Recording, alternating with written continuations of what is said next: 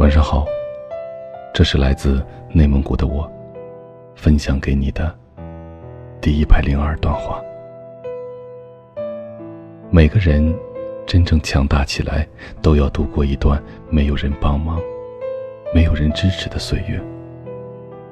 所有事情都是自己一个人撑着，所有的情绪都是只有自己知道。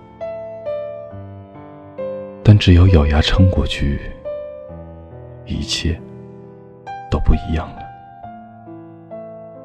无论你是谁，无论你正在经历着什么，坚持住，你一定会看见最坚强的自己。以上就是今天晚上想要分享给你的第一百零二段话。我是无声。我在遥远的内蒙古，跟你道一声晚安，城市另一端的你。